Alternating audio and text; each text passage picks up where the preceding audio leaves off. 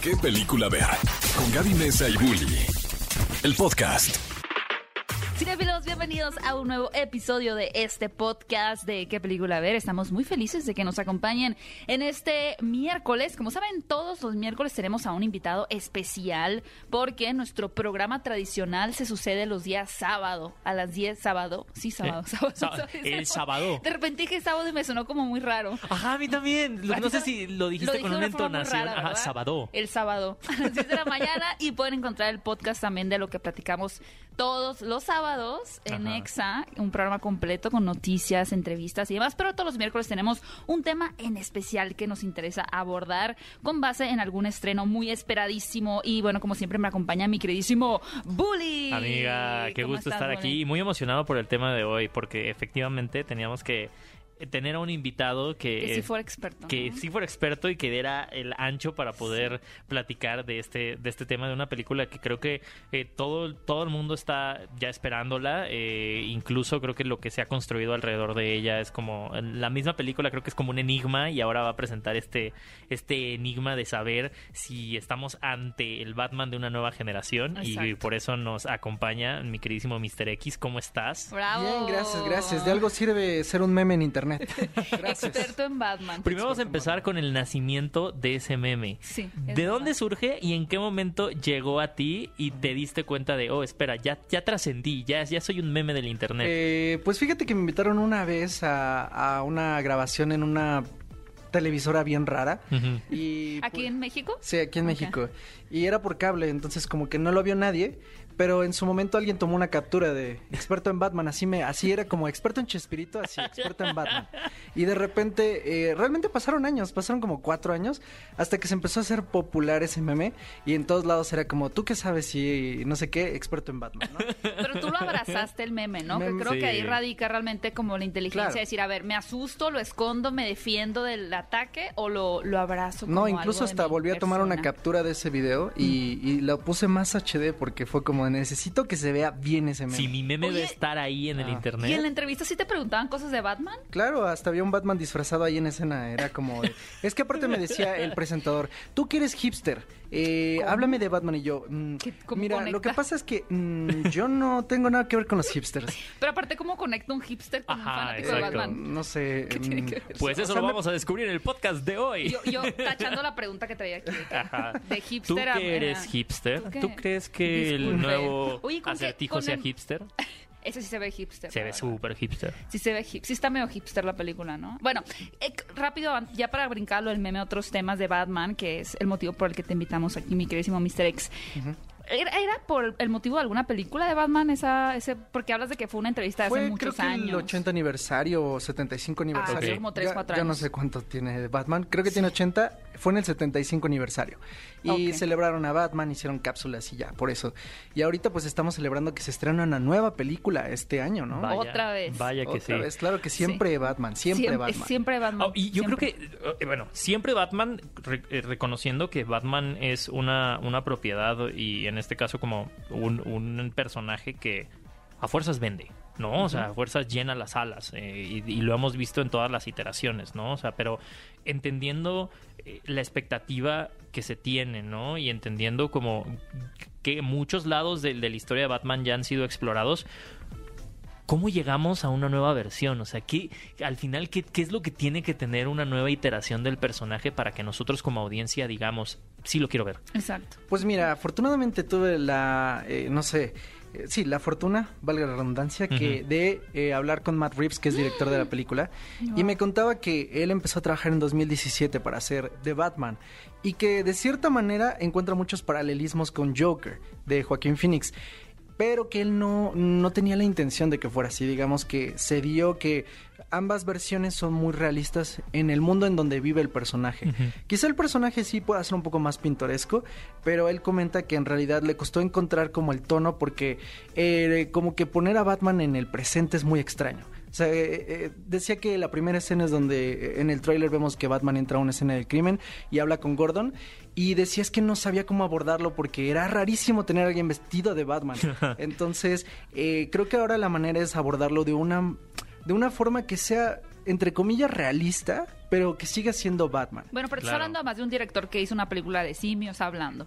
Ah, claro, y claro. aún así claro. me parecía raro ver a una persona vestida de Batman. Es que, es que cuando vean la película lo van a entender porque yo siento que va a ser diferente la manera en que lo aborda. Siento que Christopher Nolan ya era como realista de cierta manera. Ajá. Pero este es como todavía más realista, todavía más realista. Incluso creo que tiene muchos tintes como, como futuristas, ¿no? Porque la tecnología que estamos viendo que utilizan, y a mí eso es un poco lo que me ha llamado mucho la atención, ¿no? Tienes esta estética que incluso, o sea, sí, eh, digo, valga, valga la redundancia en el nombre, es gótico, ¿no? O sea, tiene, tiene muchos elementos hiperrealistas, pero de la nada también tiene estos tintes futuristas con la tecnología. Siento que no tanto, ¿eh? Fíjate que yo siento que como Joker se siente más del presente. O sea, Joker es una película de los... O sea, que está situada en Claro. Los ochentas, pero se siente de cierta manera actual. Y esta película también tiene como ese estilo donde eh, no exagera, yo creo que en ese estilo de gadgets y todo ese Ujú. tipo de cosas. Se enfoca yo creo que más en la psicología de los personajes. Y sobre todo eh, Batman, que es un personaje que muchas veces le roban el foco a sus villanos. Siento que esta película se va a enfocar realmente en Robert Pattinson con su desarrollo de Bruce Wayne. Y es, yo siento que es un poco atemporal, en Ujú. cierto sentido, como Joker. Y me gusta mucho que tocaste lo de los villanos porque justamente dos cosas, ¿no? Eh, la primera, hace poquito revisité la película del 89 de Tim Burton, que fue finalmente como la que abrió esta nueva forma de hacer películas de, de superhéroes y que tenía, sobre todo las películas de Batman han tenido a lo largo de su historia como un toque muy autoral, quizá dejando de lado a Joel Schumacher, ¿no? Pero pues tenemos a Tim Burton, tenemos a Christopher Nolan, tenemos también a Zack Snyder y ahora tenemos a Matt Reeves, que han sido directores pues que tienen como una artesanía en, en la forma de hacer sus películas, esa es la primera. Y la otra es lo que dices del villano, porque cuando revisitas la película del 89, te das cuenta de que la película no es Batman, la película es 100% el guasón, ¿no? La- incluso el, el, el nombre que primero aparece en pantalla es el de Jack Nicholson. Es que es el que más costaba para traer. Claro. De hecho, tuvieron, tuvieron que costaba. darle este un porcentaje de las ganancias para Incluso que comparado aceptara. con lo que ganan hoy los actores, él ganó una cantidad brutal de dinero. Fíjate, O sea, ese- incluso ese al día de hoy se consideraría como que ganó una cantidad exorbitante de, de dinero. Pero eh, mi Con pregunta... razón la sonrisa. Yo sonreiría igual. Entonces sería muy feliz. ¿Por qué crees que Batman en particular, a qué se debe? ¿Será porque Tim Burton comenzó con él? ¿O por qué se debe a que tenga esta aproximación como más autoral? A diferencia, por ejemplo, de Marvel, yéndonos a la otra casa, que muchas veces ha sido contada por voces que son más por encargo, ¿no? Con una visión tal vez de producción, no tanto como de dirección. ¿Por qué Batman en particular tiene esta cercanía como más autoral? Es, yo creo que es algo complejo de discernir, pero viene desde los cómics, porque por ejemplo, en los 70s, Denny O'Neill es el escritor de este Batman, eh, que digamos que Batman hacía como cosas chuscas del, ar- eh, no sé si recuerdan Batman arcoiris, en los 60s y todo esto con Adam West, Ah. era como estilo bailaba y hacía cosas eh, chuscas, ¿no? Pero ahora lo que hizo Denny O'Neill es hacerlo muy humano. Es un personaje que cruza problemas de resolver cómo ayudar a su ciudad. Y eh, ahí encontró como que un, un discurso político, porque Denny O'Neill era un escritor muy político, y ahí encontró como la manera de decir lo que él pensaba de la sociedad. Y entonces Batman se vuelve mucho más profundo, se vuelve una un reflejo social. Y desde ahí ya llegó Frank Miller, hizo Año 1, una película que está, eh, digamos, una- un cómic que inspira mucho esta película de The Batman. Y de ahí pues como que llegaron muchos autores, llegó Alan Moore, llegó Grant Morrison, todos que son escritores, digamos, como la creme de la creme de los cómics. O sea, podría decirse que. Batman se volvió como el campo de juego para estos escritores. Así es, ellos tenían una ideología política muy fuerte. Frank Miller eh, vivió en Nueva York cuando la ciudad estaba destruida, eh, había mucho crimen, a él lo asaltaron muchísimas veces, estaba cansado de esto. Y igual que Danny O'Neill, que es el editor en año 1, él le dice, sí, haz lo que tú quieras hacer y rehaz a Batman. Y si Danny O'Neill ya lo había hecho humano, con año 1 recontamos a Bruce Wayne como todavía más humano. Esa es como, eh, como dijimos de Christopher Nolan a Matt Reeves, es todavía más humano. ¿Cómo se puede? Es todavía es posible. Y en ese sentido ahora yo creo que eh, los directores han encontrado otra vez carta abierta para interpretar a ellos como piensan eh, que puede ser Batman, incluso el Joker, y cómo eso transgrede a la sociedad. El- yo creo que la película de Joaquín Phoenix tiene mucho potencial eh, para analizar sociológicamente la película, psicológicamente. Hay como muchos ángulos para ver ver la película y, y te lo permite Batman, quizá no tanto a lo mejor, eh, no sé, otros cómics como, como de Marvel, como decías, que sí lo tienen, ¿no? Porque de cierta manera Sam Raimi también es un director que como que rompió la fórmula que, que llevaban, pero sí siento que eh, Batman, por la por lo humano que es, eh, termina siendo más fácil que puedas ponerle el molde que quieras. Y que creo que la expectativa siempre de una película de Batman, a diferencia de una película de Marvel, como que cuando te contaban, no sé, van a hacer la adaptación de tal superhéroe de, de Marvel, siempre estás como expectante de cómo van a representar los poderes, ¿no? Y cómo la tecnología de hoy va a ser los efectos visuales para hacer a Spider-Man columpiarse, para hacer a Iron Aquaman Man y su traje, agua. Aquaman, ¿no? Y igual con DC, ¿no? Pero Batman, precisamente, creo que uno no está tan expectante sobre cómo van a hacer el gadget de Batman, porque eso ya está Pero como el dicho, Batimóvil. ¿no? Sí, yo creo que sí Y- es como... Justo el Batimóvil es lo único que genera como la expectativa. Puede El ser. traje. Incluso yo creo que, por ejemplo, eh, puedes hacer una película de Batman sin presupuesto. Como Joker, es una película baratísima que ganó millones porque fue una película que no requería grandes efectos especiales, lo grabaron en Nueva York y ya, ¿no? O sea, es una película muy tangible. Y yo creo que de Batman, aunque sí está un poquito arriba en el sentido donde Batman eh, eh, sí es un superhéroe. O sea, a final de cuentas sí es un superhéroe. Joker es una persona con eh, problemas mentales, pero Batman sí es un superhéroe. Y eso eh, va a llevar que sí tenga más acción la película. Sí, que sí vaya rompe más los Sí, límites claro. de lo Humano. humano. ¿no? O sea, el decir, pues sí es una persona que al final sí se pone un traje y va y brinca entre edificios, ¿no? Sí está ex- más expuesto que un Joker que, que hace otro tipo Que, de cosas. que bueno, digo, se me hace muy curioso que dentro de nuestra conversación igual hemos hablado de muchos directores que han interpretado, re- reinterpretado a, a Batman. Pero, Pero no no, estábamos actores. metiendo a Zack Snyder. No, yo sí sé por- mencioné a Zack Sí, sí Snyder. mencionaste a Zack Snyder. es que Sí, según yo no ¿me lo había escuchado. cancelar? No, no, no, no es que te quiera cancelar. O sea, simplemente como que sí estoy pensando que Zack Snyder sí llevó al personaje como que lo bien- tuvo que elevar a un punto para que pudiera convivir con todos Es que estos bien otros bien mal, personajes. Zack- Zack Snyder no dirigió una película de Batman. Ajá.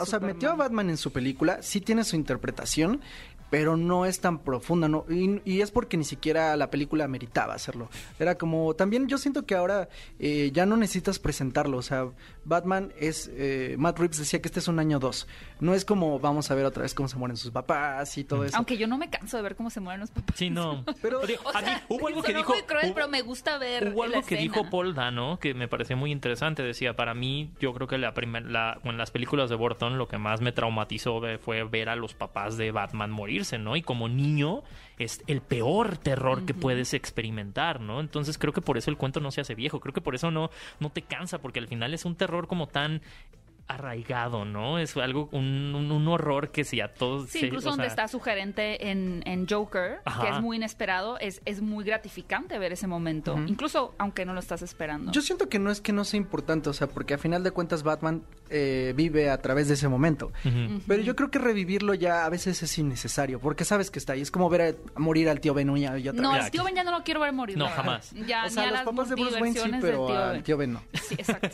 es que tiene más... mis- No, bueno, no sé, es que Batman me gusta mucho. Cinematográficamente es más interesante ver a los papás de Bruce Wayne Es que morir. es, Es más al final, elegante Al todo. final lo que pasa cuando se mueren los papás de Bruce Wayne es que se, se le rompe también una burbuja de clase y de privilegio a, a- a Bruce Wayne. O sea, a diferencia del tío Ben, que pues, Spider-Man en el común. Ya andaba en el barrio, ¿no? Claro. Andaba en peligro. Sí, pero tienes razón. Y, y otro tema bien importante de Batman, y podemos recorrer también un poquito lo que se ha hecho antes, hablando de, de por ejemplo, que tenemos el regreso del pingüino, que también pues ya lo tu- tuvimos interpretado por Danny DeVito.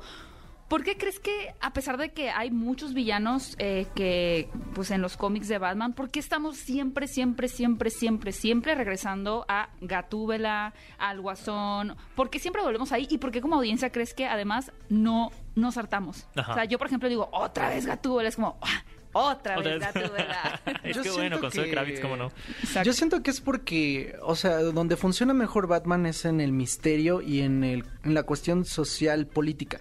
Y, por ejemplo, eh, todo este asunto del pingüino y Carmen Falcone, que todos son como mafiosos, es mucho más interesante ver eso que a veces incluso Mr. Freeze, ¿no? Bueno. Porque Mr. Freeze es, es un villano cool, o sea, está padre visualmente, pero también en- hasta en cuestiones de presupuesto eh, es como, pues, ¿para qué hacemos eso si podemos hacerlo más terrenal? Y a veces también, eh, yo creo que competiría con Marvel, en el sentido donde si Batman se enfrenta a Mr. Freeze es como de, uy, ya está como en el nivel de superhéroe más alto porque es efectos especiales y explosiones y todo eso. Y en cambio si lo metes con gente de, calle, siento que es como, ah, eso puede pasar.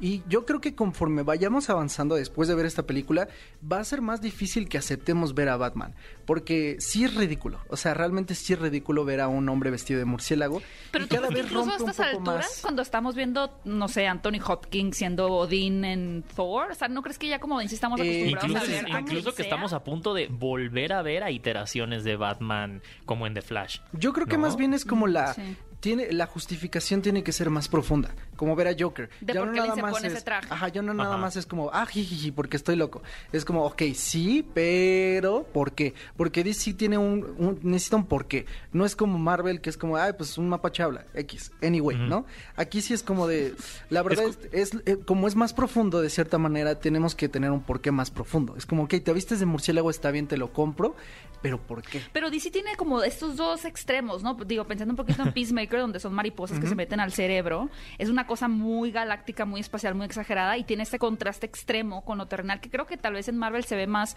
evidente, por ejemplo, en la relación Iron Man-Spider-Man, ¿no? Que Iron Man tiene toda la... Bueno, no, Iron Man no, Thor.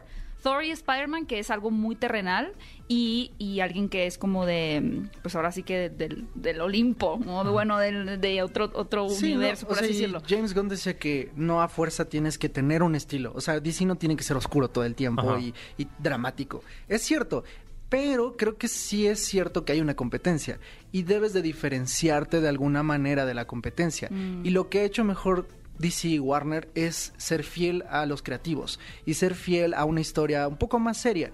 Y no, es- no está mal, o sea, no, no es como que todas las historias tengan que ser serias, porque Shazam me parece que es una comedia muy divertida, pero no es Marvel, ¿sabes? Aún tiene ese edge que es como de, y esto no es Marvel, ¿eh? O sea, cuando, cuando sí. Billy Batson entra a un table dance, eh, Claro. y eso es una película para niños, dije, esto es DC, ¿sabes? Porque a pesar de que sí son historias de niños, me le meten un poco de jiribilla para decir, somos DC, ¿sabes? O sea, tenemos un poco más de oscuridad en cierta manera hasta nuestro humor para que tenga más chispa, ¿no? Tocaste un tema muy importante, ¿no? Que es eh, los directores. Y al final, para mí, lo que Warner descubrió con, con Joker fue como ese, ese rayito de luz que no estaba teniendo en ningún lado. ¿Tú crees que eso haya influenciado a la película que tenemos hoy en puerta, que es de Batman? O sea, el, el hecho del éxito de, The Joker les permitió a ellos también ser un poquito más eh, flexibles a la hora de decir, bueno, claro que podemos tener de Batman, pero ahora ya vamos a tener a James Gunn haciendo esta propiedad. O sea, ¿tú crees que sí haya influenciado? Sí, yo creo que a final de cuentas lo que quieren es dinero, ¿no? y qué mejor que hacer una película que cueste poco y que gane muchísimo dinero. Pero también, eh, o sea, Warner siempre ha sido una casa que yo respeto mucho porque eh, le da la oportunidad a los creadores de ser quien son ellos, a- con todas las cuestiones negativas que puede conllevar esto.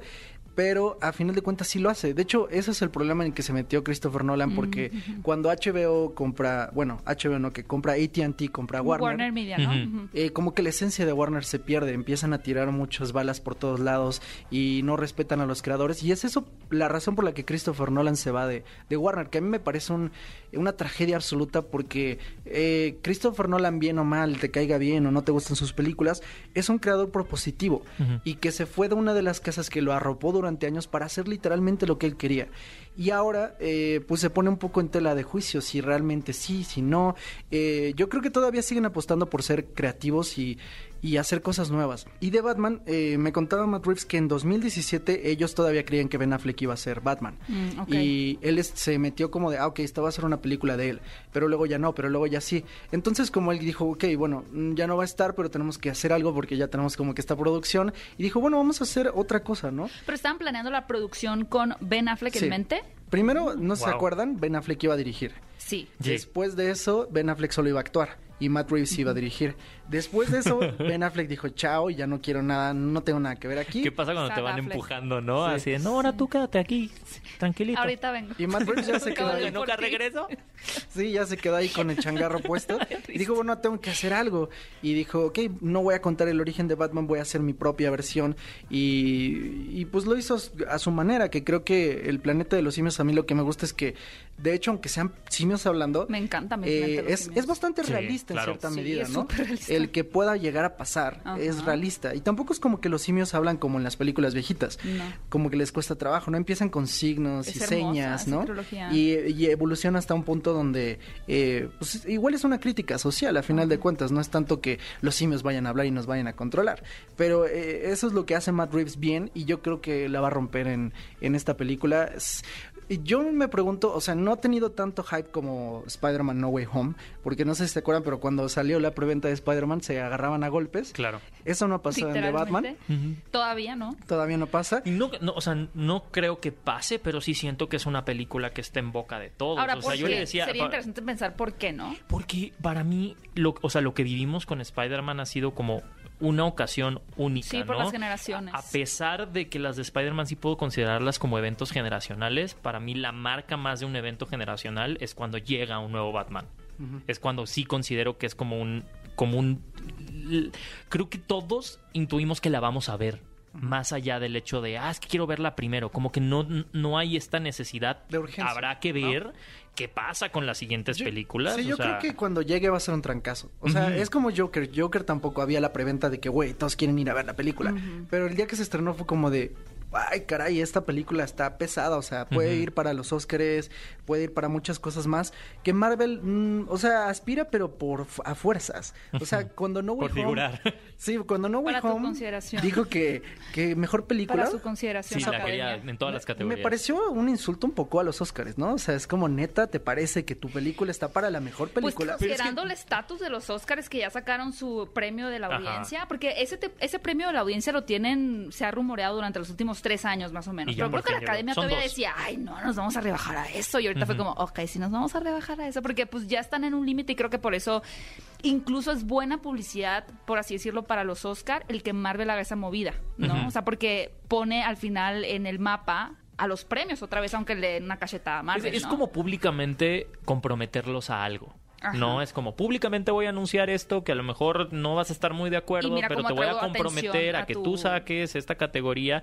Pero sí, creo que eh, Ajá. Batman entra en, ot- en otra categoría, Pero como yo decimos. preferiría, o sea, que si hubiera la selección de la película de, del público, Ajá. que está bien, que creo que incluso cuando en Cannes o algo así, o sea, hay una selección de la audiencia. de la audiencia, Ujú. sí. Que no tiene que ser que, que la gente dentro de- del panel dijo, ah, esta es la mejor película. Yo creo que es válido tenerlo, pero tampoco, o sea, Marvel me parece que la gente se lo mama mucho, en el sentido de que, ay, sí, es que WandaVision va a ganar los Globos de Oro Amo y WandaVision. Spider-Man debe... O sea, Spider-Man, eh, los mejores efectos especiales no son los mejores. Es verdad. Eso es Incluso verdad. creo que Suicide Squad con Starro tenía efectos especiales más interesantes. E incluso Godzilla contra Kong. Digo, Marvel, Spider-Man, Marvel se ha metido en toda esta controversia donde a los directores a los directores les dicen no te preocupes por ninguna de las escenas de acciones como nosotros tenemos y de hecho o sea o sea sí existe este eh, reportaje en el cual Marvel tiene un estudio o sea en el cual todas las escenas de acción ya están es- es- en un estudio que dirige esas escenas de acción Ah. y el director no hace nada de eso. O sea, el director solo se encarga de las secuencias que conectan las secuencias No de acción. eso Sí, yo. y son dos que- departamentos que están completamente De aparte. hecho, de hecho, Victoria hay- Alonso es la encargada del departamento de efectos especiales, de toda esa sección que se dedica solo a hacer. Y hay muchas películas que ya te las dan prefabricadas, que es lo que dicen varios directores, Sí. que es como, vas a dirigir Black Panther 2, estas van a ser las escenas de acción. Ya las te- lo que pasa es que como Wow. cuesta tanto tiempo hacerlas, eh, si te dijeran empieza hoy, acabas en 10 años. Y ellos ya tienen planeado 5 años atrás, o sea, tienen secuencias, decían que la de Endgame la tenían como desde hace 5 años atrás, donde ya más o menos sabían cómo iba a funcionar. Entonces llegan los hermanos Russo y también creo que es válido que a lo mejor contraten directores que puedan dirigir actores más... eh, en la cuestión personal, ¿no? Porque eso es la- a lo mejor lo que falla en las películas de acción, donde sí está bien padre la acción, pero luego cuando vas a las escenas de, de drama, entre comillas, ya no funcionan, ¿no? Y eso es- también es válido, ¿no? Tener directores que a lo mejor no sean buenos en la acción, porque la acción a lo mejor es eh, manufactura. Pero es un poco lo que se intentó con Chloe Zhao, ¿no? En Eternals. Sí, se han intentado con muchos, incluso en DC, este Birds of Prey, eh, tuvieron que contratar al director de John Wick para hacer muchas secuencias porque no estaba ah, dando el ancho la directora para, para, la, para la película. Y pues bueno, a veces como que, o sea, las secuencias sí se ven como cool, pero es como de, no sé, no está como encajando todo, ¿no? O sea, como que tienes un estilo acá y otro allá y. DC no lo ha perfeccionado, yo creo que quien lo ha hecho es Marvel. Y digo, está mal y está bien porque es, es una industria y necesitas que se produzca eh, a granel. Pero por otro lado también pierde como la esencia del director. Es como ¿no? una cajita de hot cakes, ¿no? Esas de que nada más ponle los huevos y la leche, y ya nada más son huevos de granja y leche así de soya, pero todo está ya como listo para, Para hacerse. Oye, ahorita que mencionaste a Birds of Prey y tienes un video bien padre en tu canal eh, de Top Comics que hablaste de como el futuro de, de DC y cómo ciertas películas no fueron las mejores decisiones a tomar en la carrera como para pues intentar nivelar un poquito esta competencia con Marvel, ¿no? El universo cinematográfico de Marvel. Y una de las que mencionabas era Birds of Prey. ¿Cómo entra de Batman en esta nueva, en este eh, espectro, por así decirlo, de lo que vive en la mente de la gente en cuanto a que todo esté conectado? Porque pronto tendremos The Flash y regresa Michael Keaton y tenemos a Ben Affleck, pero ¿dónde queda? Porque creo que mucha gente se lo pregunta, ¿no? Y este Batman, ¿en dónde entra? O sea, lo vamos a ver convivir con nosotros, esa parte como Joker. El multiverso, que es la palabra más popular ahorita. Yo creo que sí van a abrazar el multiverso distinto a Marvel. O sea, Marvel como que lo abrazó ahorita, pero lo va a unificar. En el sentido donde ya el multiverso no va a jugar. Eh, y, Mar y DC más bien lo que va a hacer es que el multiverso existe siempre, todo el tiempo. Y tienes muchas historias que corren a la par, que eventualmente podrán unirse en una historia como Flashpoint o algo así, pero sí van a vivir aparte. Hay cosas que tienen que vivir aparte, pero de Batman eh, tiene eh, como la oportunidad de crear un universo.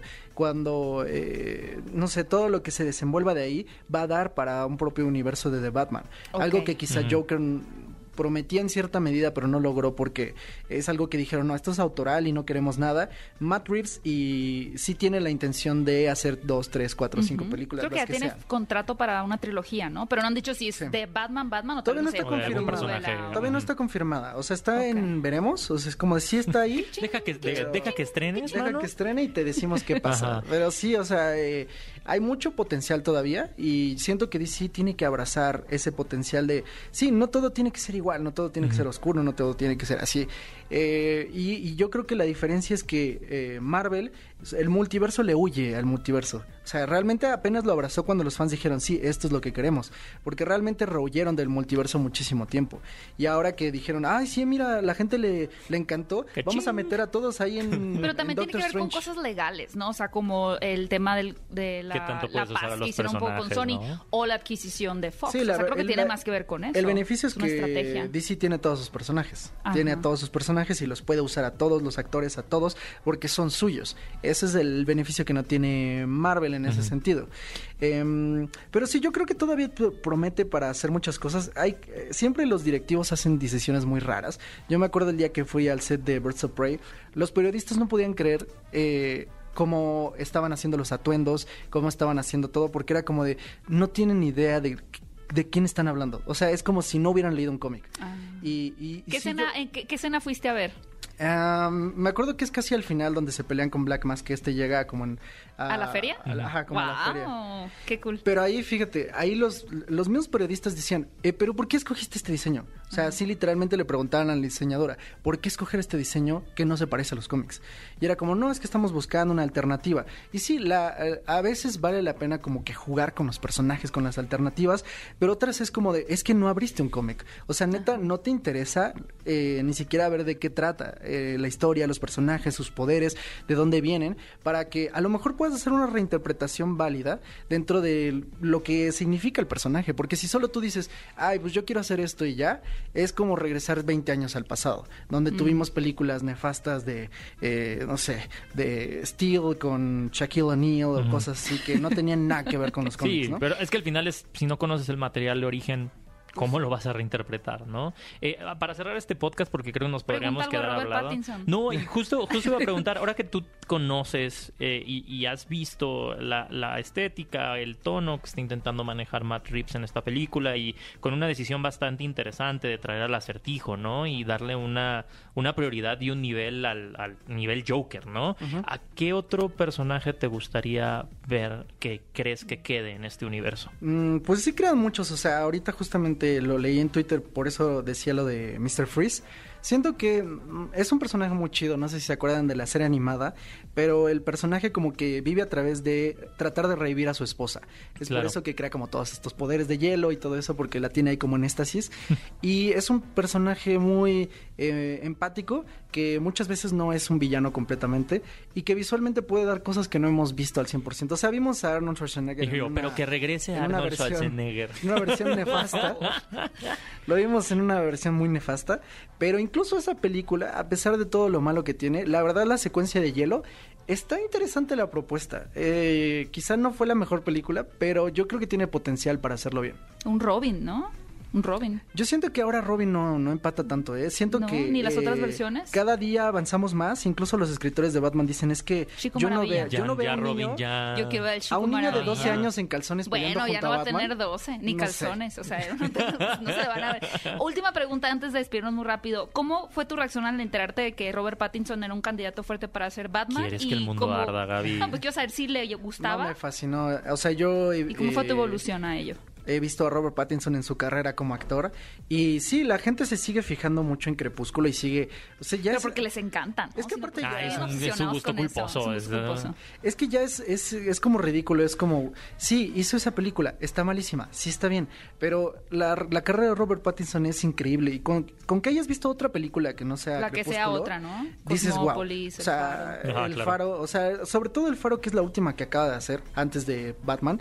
Ahí puedes ver todo el talento que tiene y es como, es que no, no se fijen en Crepúsculo, neta, es una tontería, es como Kristen Stewart, ya dejen de decir que es Bella Swan. Hay muchísimo potencial en esa actriz y también en Robert Pattinson, o sea, y la carrera que ha forjado es muy, muy grande y yo creo que en The Batman eh, simplemente lo va a, la va a romper. O sea, la gente va a decir, me disculpo por ser un estúpido y la neta, este Batman está cañón.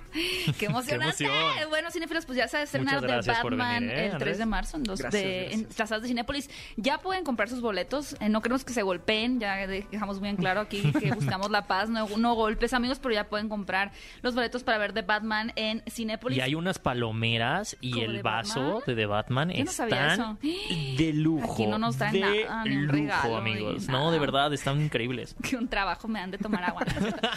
¿Cómo te podemos encontrar en tus redes sociales, Mr. X? Ah, me pueden encontrar como de Top Comics en todas las redes y ya, así en de Twitter, Top Instagram, Comics, YouTube. que ya tienes Sí. medio millón de seguidores en Twitter. Felicidades. Yeah. Sí, sí, sí. Después de 10 años ya. 10 años desin- desinformando. Y casi después de, Desinformando. después de 16 veces de perder la cuenta. Sí, de que te la bloquean, Sí. te la... A cada rato te la, blo- A te la Son los que los Twitter, derechos de ¿no? autor están a la orden del día. Una foto de que ¿Eh? un póster lo infringiste y sin un póster. Distribuidoras, aprendan, aprendan algo. Mr. X, muchas gracias por acompañarlos. Muchas Vayan gracias. a seguirlo a sus redes sociales si quieren saber más de todo el universo de DC, de superhéroes, Y del de experto en todo, Batman. y de muchas y todo lo del cine, cine, películas, eh, música y muchas cosas más. Gracias por escucharnos, cinéfilos. Recuerden que pueden escucharnos 10 de la, ma- 10 de la mañana todos los sábados. El Sabarú.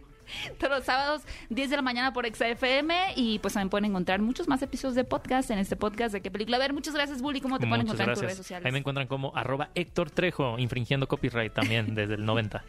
Y también como arroba Gaby Mesa 8 y también pueden seguirnos en las redes de Cinepolis, arroba Cinepolis en Twitter. Nos escuchamos en el próximo episodio de ¿Qué película ver? Yeah. Ve a Cinépolis y utiliza el hashtag qué película ver. Escúchanos en vivo todos los sábados a las 10 de la mañana en Exa FM 104.9.